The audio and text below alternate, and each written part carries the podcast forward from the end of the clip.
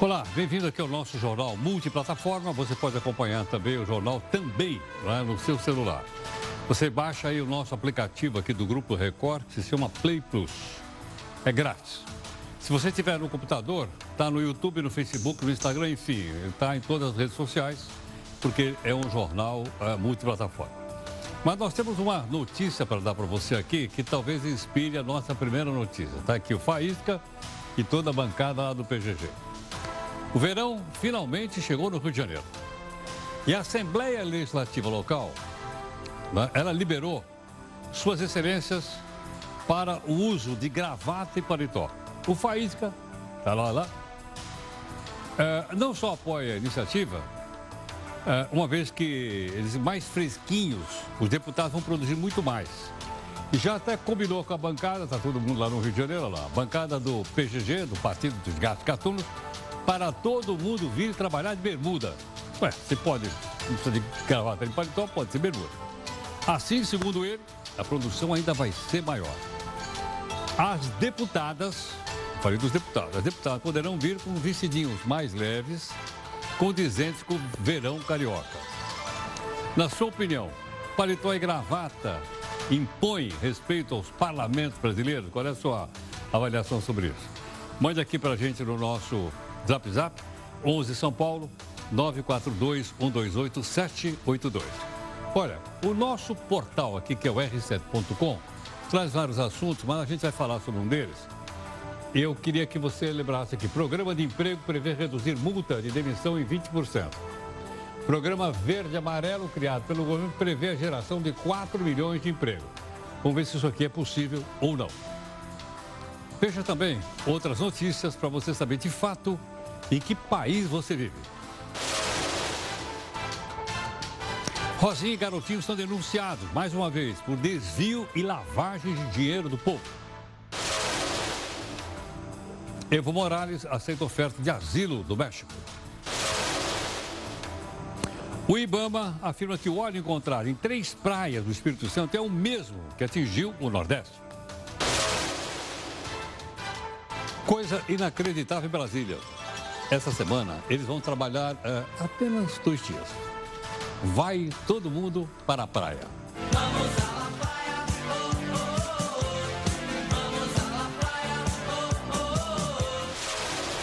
Prossegue a crise na Bolívia. Para onde vai o país sem a maior fronteira terrestre com o Brasil? Nosso convidado vai explicar.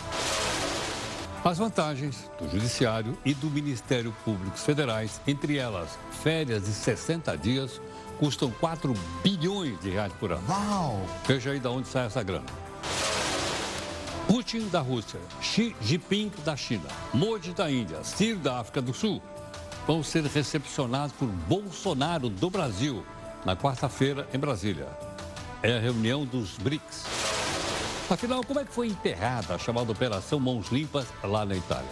Será que tem alguma semelhança com a Lava Jato brasileira? Você vai ver. A Prefeitura de São Paulo revoga a portaria que institui a bandeira 3 para táxis em eventos. Motoristas não querem. Já o prefeito da cidade continua sob tratamento quimioterápico. A gaveta do jornal da Record News.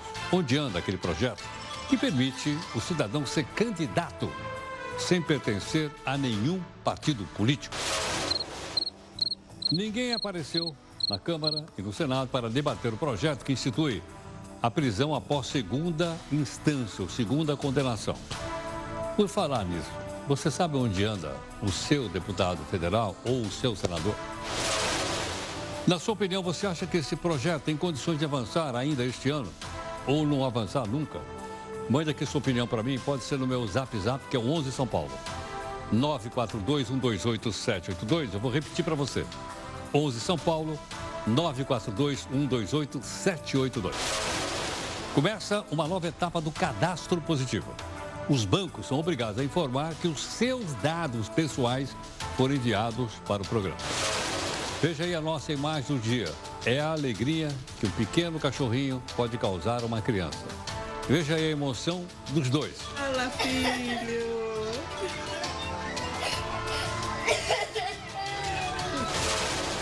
Afinal, pode ser praia fechada, por exemplo, em condomínio? Aqui no Brasil, Tem, e a gente explica. Esse jornal multiplataforma tem também no podcast, se você quiser, tem na internet, enfim, nas redes sociais. E através dela você pode também nos cobrar busca de isenção e busca de interesse público.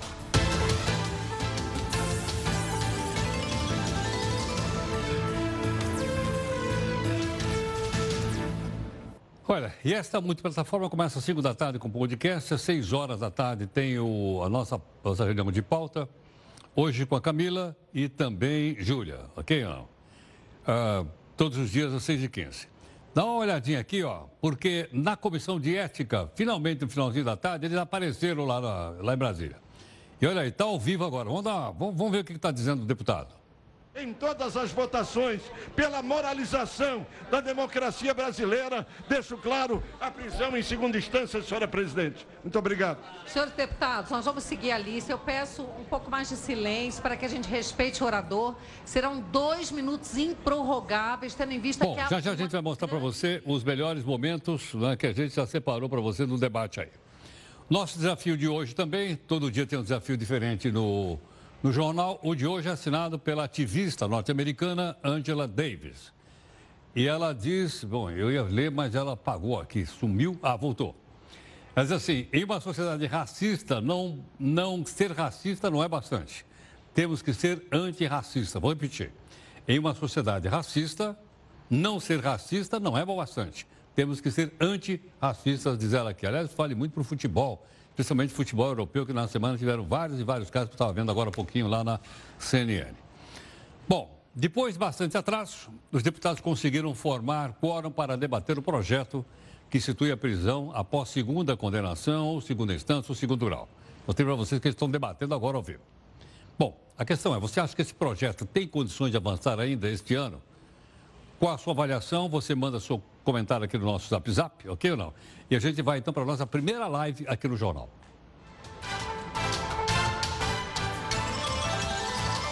Bom, está reunido exatamente nesse momento na Câmara dos Deputados a Comissão de Constituição e Justiça. O pessoal já, já tomou assento lá e tal, e o pessoal está debatendo tudo mais. Mas ela deveria ser contaminada. A soltura do ex-presidente Lula, indiscutivelmente, uh, deu, vamos dizer assim, um calor maior a essa discussão de hoje.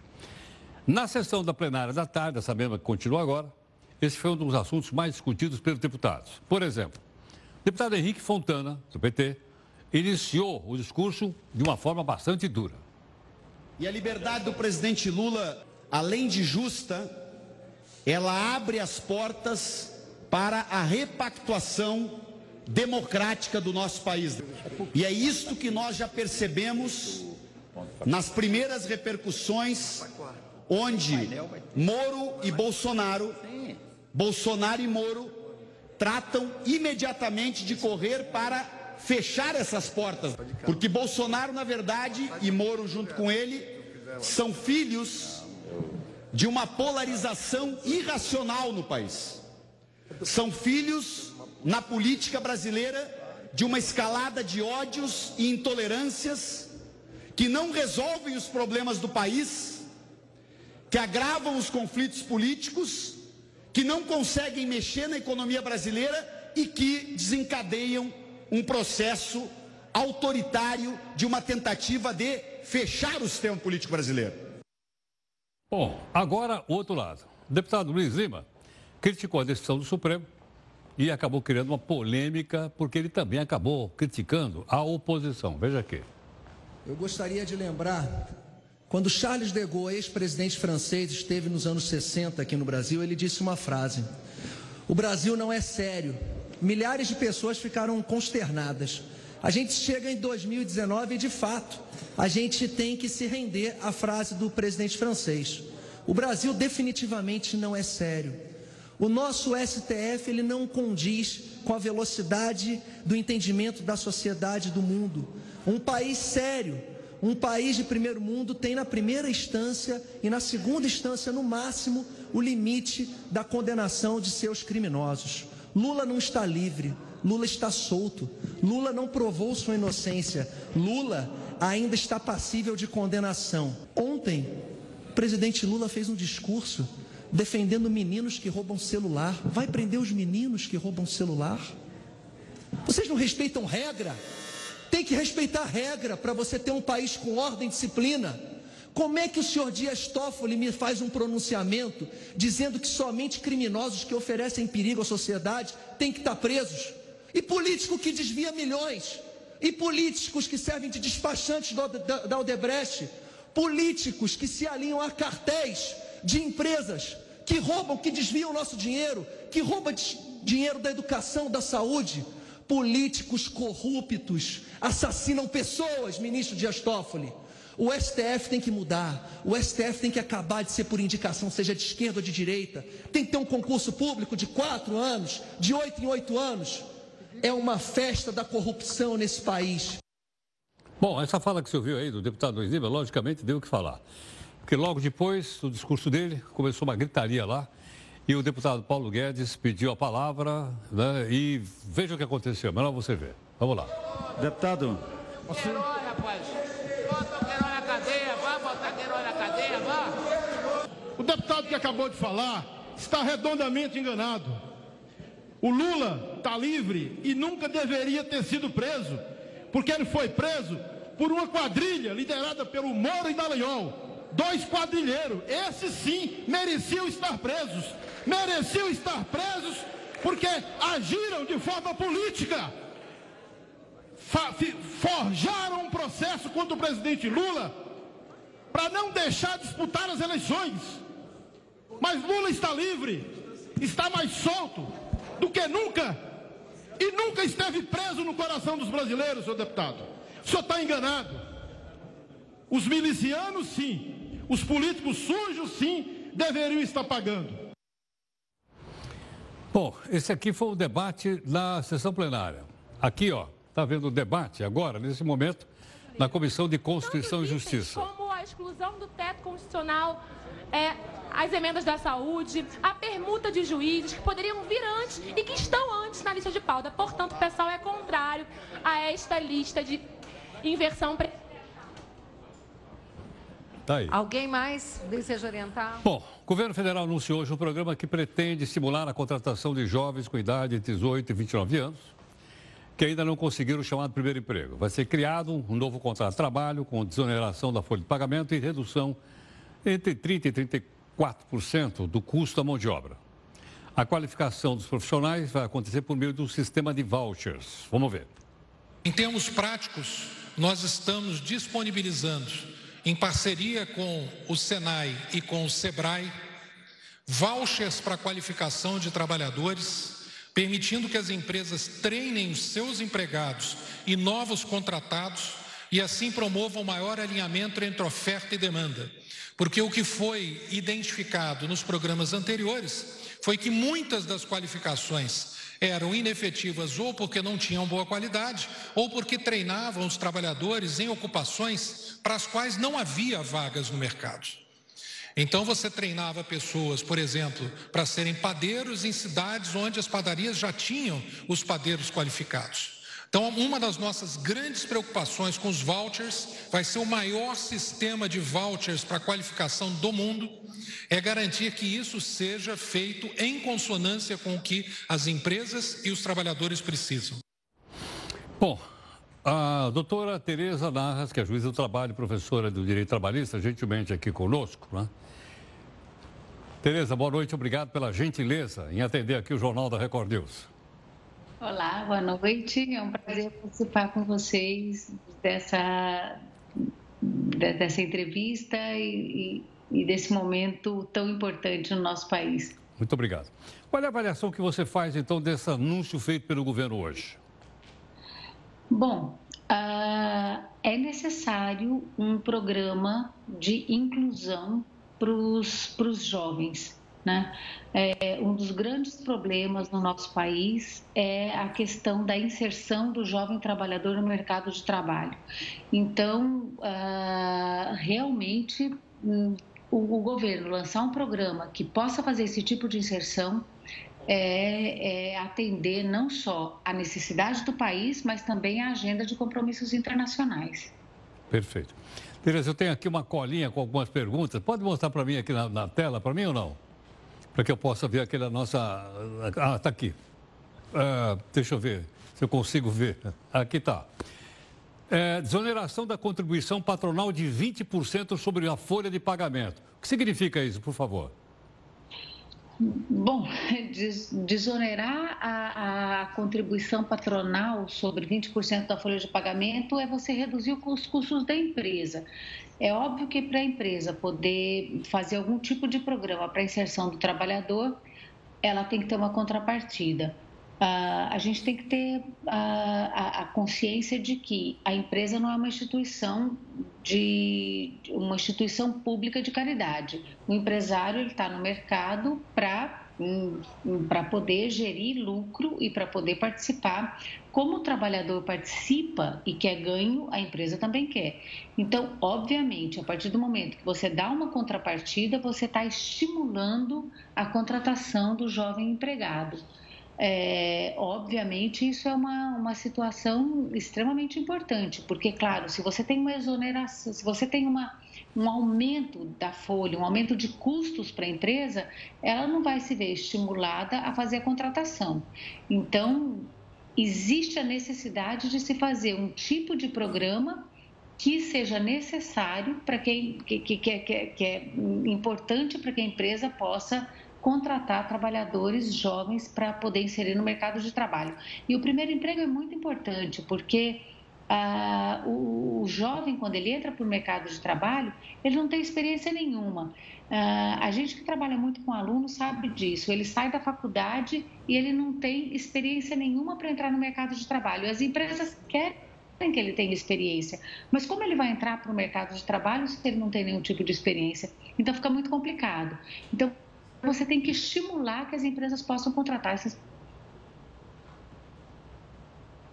trabalho. E essa desoneração, ou seja, essa redução na folha de pagamento é extremamente importante. Ok, deixa eu ver mais uma vez, por favor, aqui na tela, para que eu possa fazer. Aí está. Bom, os empregadores não vão precisar recolher mais as, as, as alíquotas do sistema S e também do salário educação. Isso aumenta muito a contribuição da empresa ou não? Não, isso na verdade reduz também. É, é na linha que vem o primeiro item. Então, se ele desonera, ele está reduzindo os custos que a empresa vai ter para contratar o trabalhador jovem. E essa, e essa redução de custos vai estimular a contratação. E aqui tem duas questões sobre o fundo de garantia. Ao invés de 8%, né, ele pagaria 2% sobre o fundo de garantia, contribuição de 2%. E a hora que fosse demitir a multa, ao invés de ser de 40%, cairia para 20%. É, aí, aí realmente a gente tem que prestar atenção que tipo de contrato vai ser feito. Porque a, o FGTS, essa, essa contribuição que se faz para o FGTS é uma compensação, vamos dizer assim. Ou seja, a, quando o, a Constituição estabeleceu o regime do FGTS, ele o, o parágrafo que, que, que explicou o CAPT, vamos dizer assim, ou seja, que, que, disse sobre a contratação, sobre a dispensa arbitrária, ele estipulou um tipo de indenização pré-fixada. Então, você pode despedir arbitrariamente desde que você faça um, um depósito mensal para que essa dispensa possa ser feita. E aí a gente precisa ver se a Constituição vai ou não permitir esse tipo de redução. A Constituição ela diz que a redução ela tem que ser feita, que, que, que a fixação da indenização pela dispensa arbitrária ela vai ser feita de acordo com a lei do FGTS. Então a gente tem que fazer uma, uma análise uh, sistemática, ou seja, dentro do, do, do, do, do conteúdo contratual que o governo está estabelecendo. Então, o governo ele dá um tipo de contrato para que a contratação possa ser feita, para se estimular a contratação com benefícios para a empresa e para o empregado.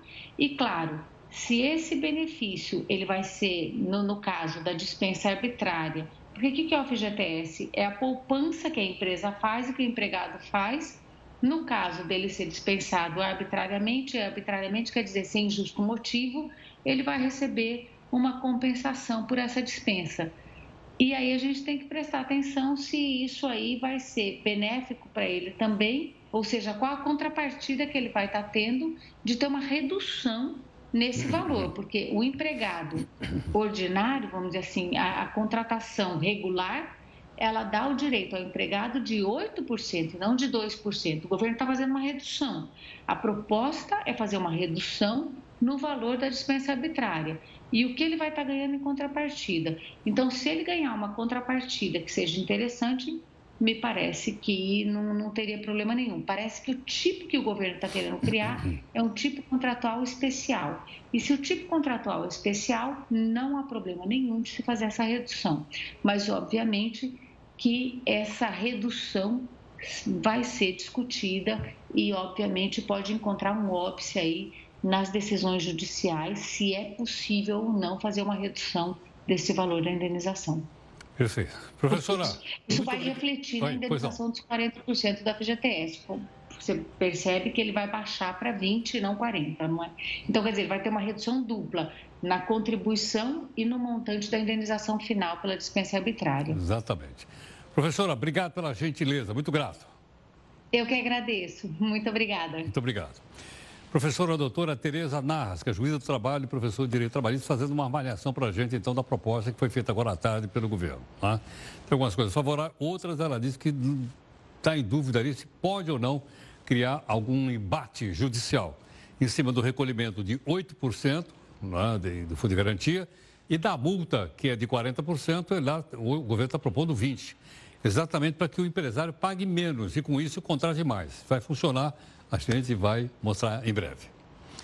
Bom, temos novidade em Brasília. Nessa semana, os servidores vão trabalhar apenas dois dias, só segunda e terça, porque a capital federal vai sediar a cúpula dos BRICS. BRICS, é. Mas o que significa BRICS? Gustavo Toledo, o que, é que significa BRICS? Gustavo. Heródoto, esse é mais um exemplo daquelas siglas que muitos falam, mas poucos conhecem o significado. Em 2001, um economista britânico criou o termo BRIC para simbolizar o crescimento econômico de quatro países emergentes: Brasil, Rússia, Índia e China. Jean O'Neill acreditava que as nações passariam a dividir, ao longo do século XXI, o poder econômico global com o G7, grupo que reúne os países mais ricos do planeta. O termo surgiu como um trocadilho à expressão BRIC, que em inglês significa tijolo. O'Neill dizia que os integrantes do BRIC seriam a base da economia moderna, mas o apelido só se concretizou em 2006. Naquele ano, os ministros das Relações Exteriores das quatro nações se reuniram informalmente em Nova York, nos Estados Unidos, num evento paralelo à Assembleia Geral da ONU. O primeiro encontro oficial do então BRIC só foi acontecer em 2009 na Rússia. Os presidentes, na ocasião, decidiram criar um mecanismo de cooperação. A ideia era que eles se ajudassem para melhorar a situação econômica global e ampliar a participação dos países emergentes em instituições como o Fundo Monetário Internacional. Isso porque o grupo sempre teve pouca influência nesses organismos. O BRIC só virou BRICS em 2011, quando a África do Sul, então liderada por Jacob Zuma, se juntou a Brasil, Rússia, China e Índia. A iniciativa mais concreta do grupo é o Banco do BRICS. Criada em 2015, a instituição nasceu com o objetivo de financiar projetos de infraestrutura e ser uma alternativa ao FMI e ao Banco Mundial. Cada país contribuiu com 10 bilhões de dólares para constituir o patrimônio do banco. Mas nem tudo são flores, Heródoto. Em 2015, o mesmo economista que criou o BRIC declarou que o termo já não fazia mais sentido. Ele disse que tinha vontade de chamar o grupo de IC, já que a Índia e a China foram os únicos que conseguiram manter o crescimento econômico que motivou a criação do apelido. Às vésperas da 11ª cúpula do grupo, que vai acontecer nesta semana em Brasília, o criador do BRICS voltou a sugerir que o grupo precisava rever uma série de coisas. O'Neill afirmou que existe uma importância simbólica dos encontros, mas que os resultados alcançados não são interessantes. O economista ainda se perguntou: será que alguém notaria se não houvesse a reunião do BRICS? A resposta eu deixo para os nossos amigos, Heródoto. Ok, como vai ser na quarta-feira, a gente vai mostrar aqui no jornal. Continua aqui no, no, na Câmara, ao vivo, a reunião da Comissão de Constituição e Justiça. Estão discutindo aí uma PEC para é, alterar a possibilidade da pessoa começar a cumprir pena logo depois da segunda condenação, ou segunda instância, ou segundo grau, como você quer. Ok ou não? Está aí o deputado usando a palavra e tal, o pessoal está esperando para votar. Se votarem, a gente, logicamente, vai acompanhar isso aqui com você. Tudo bem? Vamos aqui para mais uma live. Está aí o nosso Zap Zap para você, então, participar conosco. Olha, a sessão da Comissão de Constituição e Justiça da Câmara, destinada a discutir a PEC da prisão após a segunda condenação, estava marcada para as duas da tarde, mas poucos deputados apareceram, aí eles começaram a surgir depois das seis da tarde e a gente está mostrando para você agora que eles estão lá. Ok ou não? Bom, logicamente, quando a sessão começou, agora está tá mais calma, mas quando começou, as coisas não estavam tão animadas. Dá uma olhada.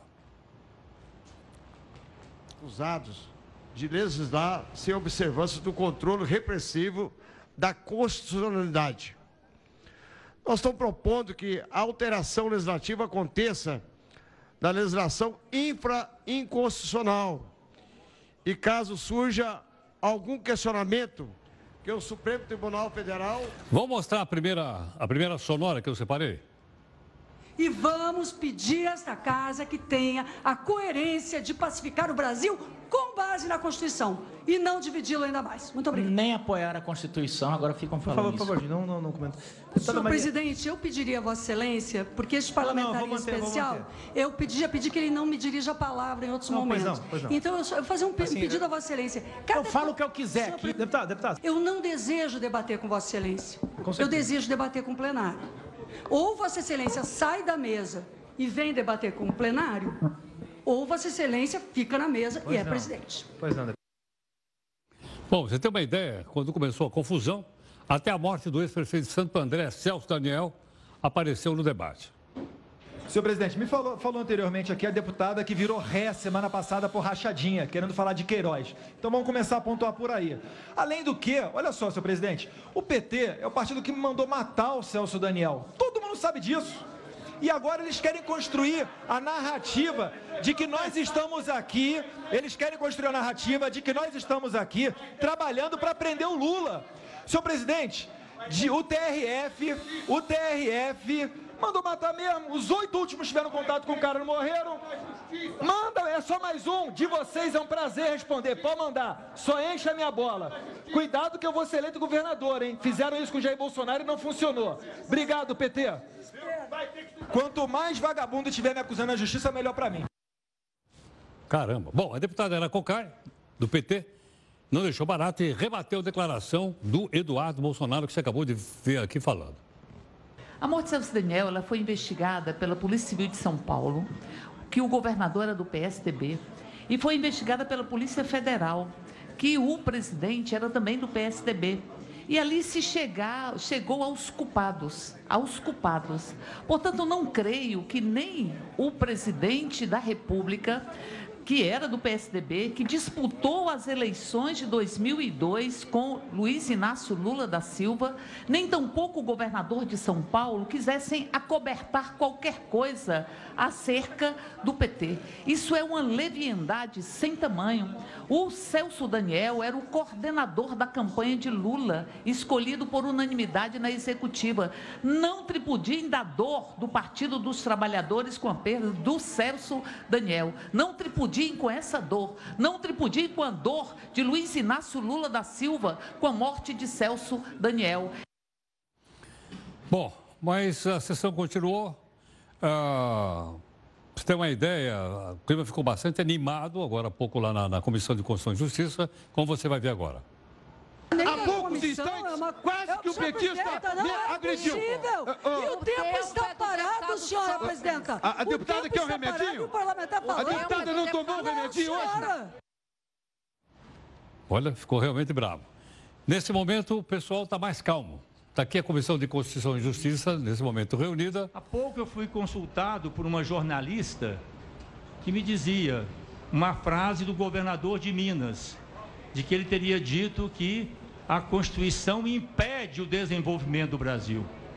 Ela me pediu uma frase sobre isso, eu disse Bom, uma frase como essa. A gente sempre lembra aqui no jornal que vários servidores públicos têm direito a tirar 60 dias de férias por ano. É bem diferente dos outros funcionários que só pode garantir 30 dias de férias. Os principais beneficiados são membros do Judiciário Federal e também do Ministério Público Federal. E além da quantidade de dias, chama atenção aqui o valor que essas férias custam para o país. Para o país não, desculpa. Custa para mim, para você, que sai do nosso bolso. São cerca de 4 bilhões de reais por ano. Essa estimativa foi feita pelo governo e inclui despesa como pagamento de um terço de férias e vai por aí afora, ok? Da onde sai essa grana, você sabe, sai do nosso bolso. O nosso bolso é representado pelos impostos, tá aqui o impostômetro. Nós já pagamos mais de 2 trilhões 136 bilhões de reais este ano, desde o dia 1 de janeiro. E continuamos pagando e o pessoal continua gastando. Olha, as massas de óleo chegaram nesse final de semana no litoral do Espírito Santo. Já são três municípios contaminados. O Ibama confirmou que o óleo encontrado é o mesmo que atingiu o litoral do Nordeste, portanto, da mesma origem. Militares da Marinha e do Exército atuam na limpeza das praias, que ainda não foram interdistadas para banhistas. Quem está gentilmente aqui conosco para conversar um pouco a respeito desse assunto, está o nosso convidado aqui no estúdio, tá? Está aqui o professor Francisco Oliveira, que é engenheiro civil e mestre em mecânica dos solos, fundação e geotecnia. Ele é o nosso convidado aqui no estúdio. Francisco, muito grato pela sua gentileza, prazer em conhecê-lo, bem-vindo aqui no jornal. Francisco, ah, qual é o cuidado, né, que a gente tem que tomar em relação a esse óleo, mesmo quando ele não está aparentemente na praia? Mas a praia foi contaminada, pessoal, limpou, está tudo bem ou não? Não, infelizmente não. A questão é que você tem uma situação de permanência desse óleo que não só flutua, ao contrário, ele, ele decanta e também solubiliza parte desse óleo. E isso significa, tem duas, duas situações bastante importantes. A primeira, que o problema vai se estender por longo prazo. Né? Não é uma coisa que você simplesmente limpa e acabou. Não é só isso. Isso é uma coisa que está ali aparente, que chegou até a praia. Outras quantidades irão chegar ao longo do tempo. Aquilo que ficou preso nos arrecifes, que ficou preso nos corais, que ficou preso nas camadas de areia mais rasas. Então você tem uma dinâmica que ainda não está modelada, que ainda não se sabe ao certo. E a maior incógnita de todas é a quantidade. Não se tem a dimensão de nada do desastre, porque não se tem a causa. Existem hipóteses, estão sendo investigadas. Então, enquanto você não tem a dimensão real do problema, você fica avaliando em função daquilo que surgiu. Tamanhos de mancha, o que surgiu em cada uma das praias, fruto das correntes e das condições, as intempéries, a origem desse óleo e são coisas ainda que estão muito incipientes, até que se tenha condições de avaliar e se fazer trabalhos preventivos. Agora, te pergunto o seguinte: é, pode haver uma contaminação, mesmo que eu a olho nu, sou um banhista, não entendo nada. É, é, pode haver a contaminação ali, ainda que não esteja as manchas de petróleo, que eu sou capaz de identificar ou não? Contaminação pelo, pelo é, pelo petróleo? Pelo óleo. Pelo óleo. Pelo óleo. Por exemplo, um produto químico qualquer que eu não, que eu não sei. Sim, o benzeno, por exemplo. Benzeno? O que, que é exatamente é. benzeno? O benzeno é um hidrocarboneto, faz parte da cadeia fracionária do, do, dos óleos, do, do, petróleo, lógico, disso aí, e ele é transparente, ele não está ele não tá, assim a olho. Ele é volátil, ele tem odor, né? ele parte dele volatiliza, parte fica como se fosse uma água viva, transparente, né, para fazer uma, uma coisa que as pessoas conhecem mais Sim. ou menos da praia, né? Agora, ele é tóxico né? ele em contato com o sistema, o, o, sistema respiratório, ele vai atacar o sistema nervoso, vai ter um problema de saúde pública. Então, o que, o que hoje, na verdade, tem que entender é que, evidentemente, os municípios, principalmente os municípios litorâneos, têm um impacto econômico por turismo, uma aquela... turismo. É exatamente. Então, há um problema de saúde pública que tem que ser encarado. E o que, que precisa? Precisa dar suporte a esses municípios para que haja um atendimento, um acolhimento a essa população, né? porque esses problemas eles não vão se dar em curto prazo. Né? Problemas que atacam o sistema nervoso, problemas que atacam outras doenças, outras coisas, se dão em médio e longo prazo. Então é preciso que haja uma atenção de saúde pública para que as autoridades de saúde fiquem alertas e comecem a monitorar. E aí vem a situação que eu acho que é a mais grave. Porque o que acontece? Você tem um, uma migração no período de, de verão em que pessoas do sul vão para o Nordeste para passar suas férias, etc., claro. vão entrar em contato com essas situações mais ou menos gravosas e vão voltar podendo estar adquirindo sintomas que foram de situações que vivenciaram lá. Então você vai ter spots em relação ao que vai acontecer disseminados pelo país. Então, se você não tiver um programa de saúde público voltado a estatisticamente fazer esses levantamentos, isso vai se perder. E aí você não vai ter efetivamente como agir. Então, é preciso que se tenha um alerta. Na sua opinião, então seria bom não, não entrar na praia?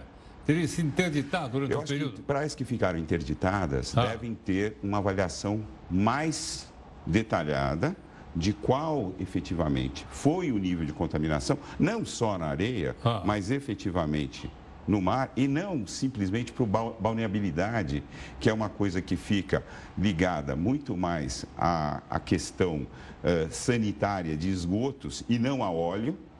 Ah, né? tá. tá certo? Porque balneabilidade, quando a gente fala, está muito mais ligada a esgoto, né? Entendi. Estafilococos, coisas desse tipo, tá. né? Que você tem, o oxigênio, etc não é ligada a óleo.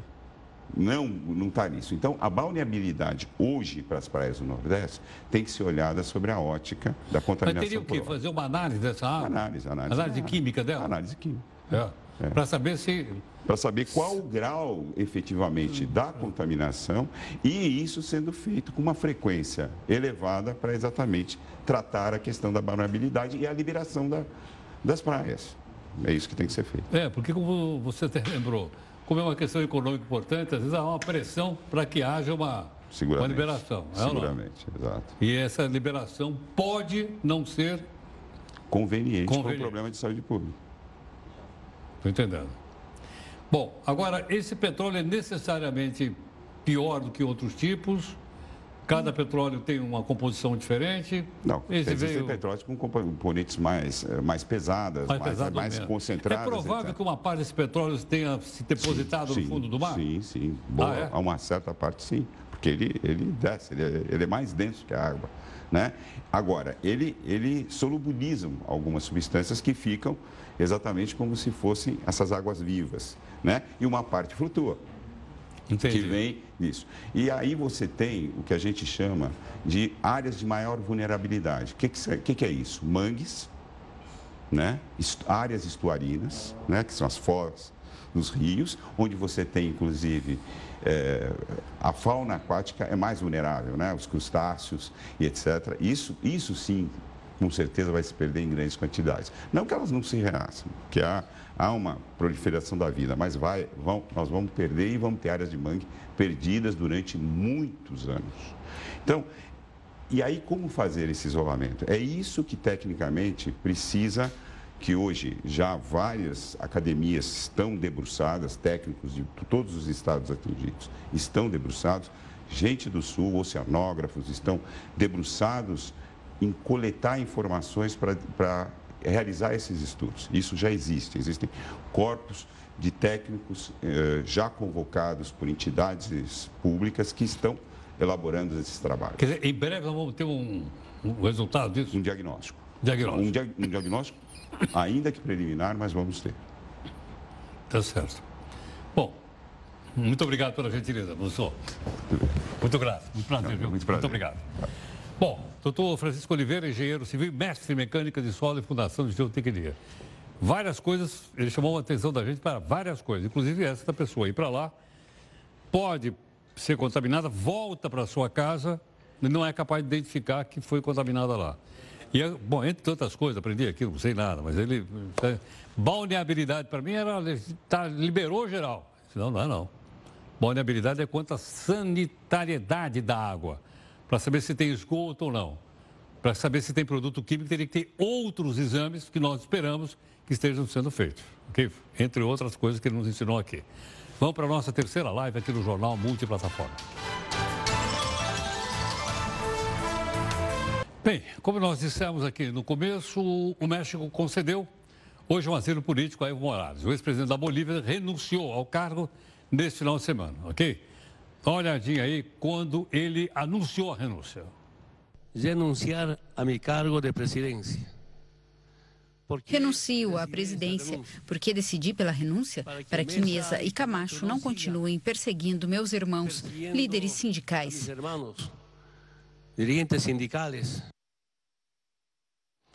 Bom, pouco depois da renúncia, a casa dele, do Evo Morales, foi completamente destruída por manifestantes. Além de Evo, todos na linha de sucessão também renunciaram. Vice-presidente, presidente do Senado, enfim. A senadora da oposição, Janine Áñez, que é a segunda vice e do Senado, pediu para assumir a presidência da Bolívia e afirmou que vai convocar novas eleições. Amanhã, o Senado deve se reunir para definir quem é que toma posse para dirigir o país, porque até agora a gente não sabe quem é que vai ficar uh, à frente da Bolívia. Mesmo após a renúncia de Evo Morales, os protestos continuam, mas agora o que, é que vai acontecer, né? Para onde vai o país, que é importante para o Brasil?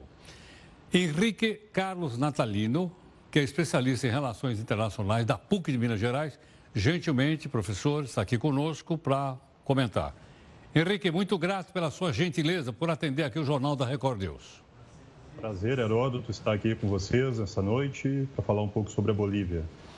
Bom, Henrique, para onde vai a Bolívia? É possível agora a gente ter uma ideia ou não? Olha, Heródoto, é um pouco difícil, porque a história da Bolívia dentro da América Latina é uma das mais instáveis, não é? Tem uma sucessão de golpes de Estado, não é? De constituições, de renúncia de presidentes, não é? É só nós vermos aí nos últimos 15 anos como é que a própria trajetória do Evo Morales na presidência foi bastante instável, né? Bastante conturbada, não é? um presidente que foi eleito uh, três vezes, né? já está no terceiro mandato, disputou um quarto mandato uh, nesse ano. Uh, então há uma tensão muito grande na Bolívia historicamente. É um país muito dividido, né? com uma população do altiplano e uma população na região mais plana, que tem uma, uma característica muito peculiar, não é? Então é um país com uma estrutura econômica, social muito complexa. E isso se reflete aí na história política do país. Né? Agora, a questão do Evo Morales e sua renúncia uh, ontem, não é? isso causou aí uma, uma surpresa para todos nós, não é? porque nós esperávamos que uh, houvesse a convocação de novas eleições, não é? com a tentativa de, de consertar essa situação aí da, da, do questionamento da legitimidade da sua eleição dentro da normalidade democrática, não é? Então foi um, digamos assim, uma surpresa para todos né? e um grau de instabilidade enorme que foi deflagrado com violência, com saque, né? como as imagens aí mostram. Né? Então é uma situação muito lamentável que tem ocorrido no nosso vizinho.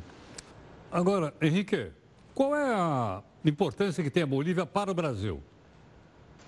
Bom, principalmente a questão da exportação de gás para o Brasil, não é?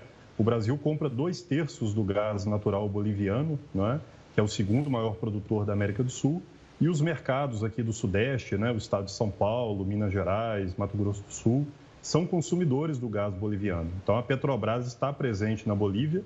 Se você se recorda, lá no ano de 2006, houve aquela tentativa do governo Evo Morales de expropriar não é, as propriedades da Petrobras. Então, aquilo causou uma grande comoção no Brasil, não é?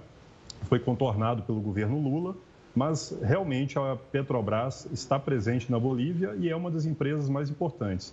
Então, a questão da exportação de gás natural para o Brasil, a questão agora do lítio também, que uh, o país é o maior produtor mundial de lítio, né? são questões que têm grande sensibilidade econômica. Agora, nós estamos falando de um país muito pobre também, né?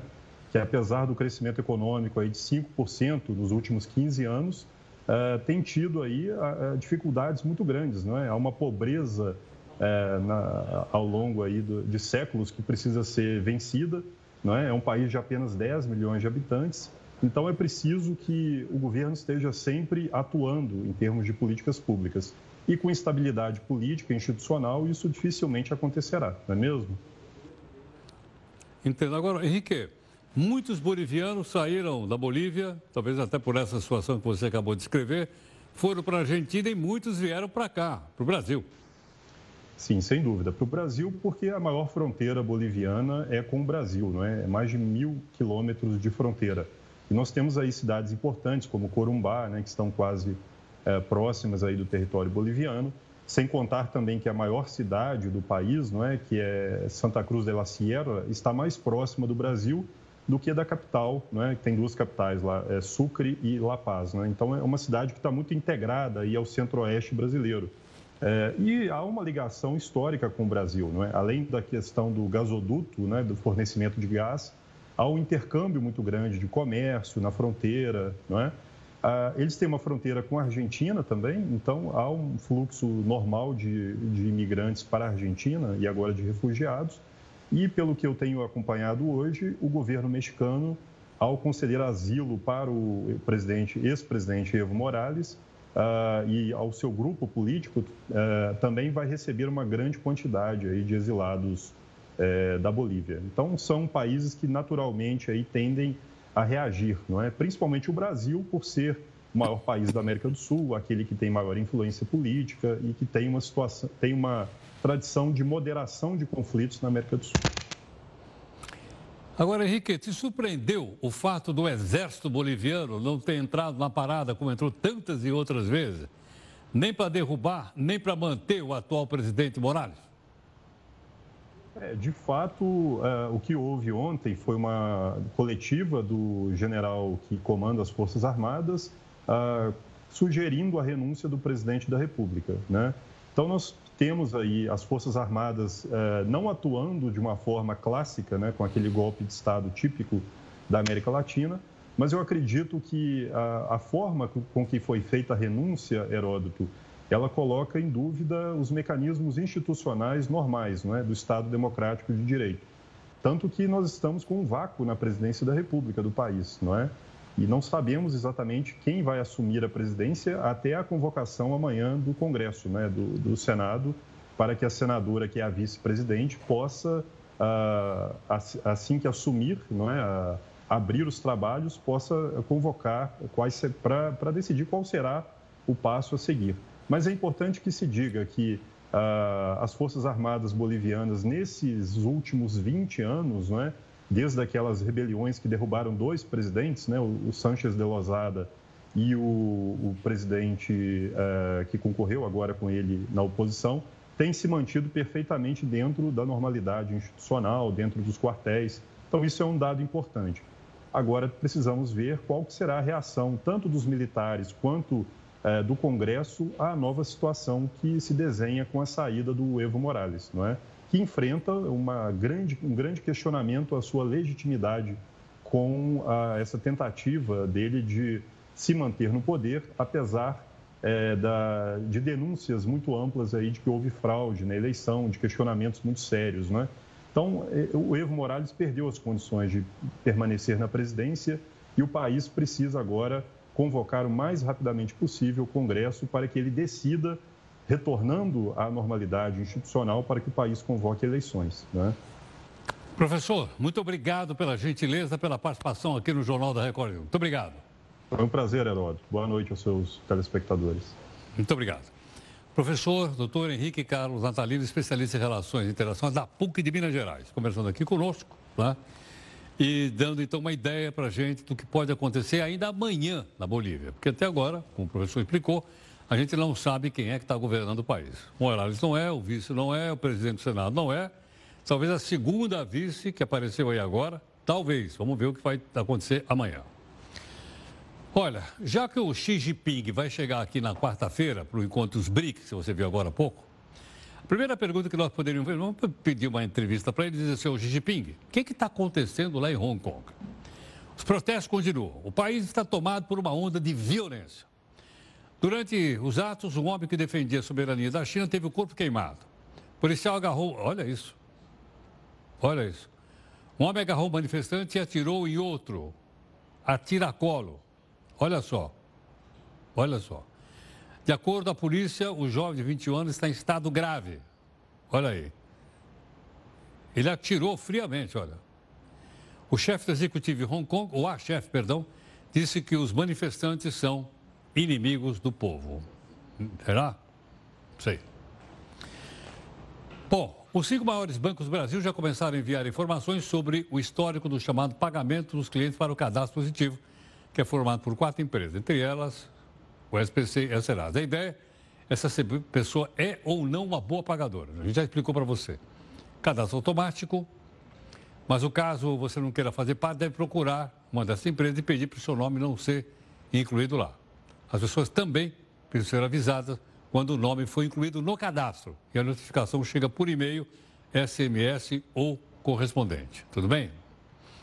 Bom, vamos dar mais uma olhadinha aqui na, lá na, na, comissão do Senado. É a senadora, não? Deputada não, não foi, Cocai. Vamos ver o que ela está dizendo? As matérias. Eu, as, eu posso falar? Pode então, falar, pronto. deputada, mas As matérias constantes dos blocos não sofrerão discussão ou encaminhamento de votação. Aqui não fala que não sofrerão orientação. E foi nos negada é a, a, orientação. essa é a mesma não, não, questão não, de ordem não. da deputada E a outra coisa, qualquer membro da comissão poderá até o anúncio da matéria, requerer oralmente a retirada de matéria do bloco para apreciação em separado.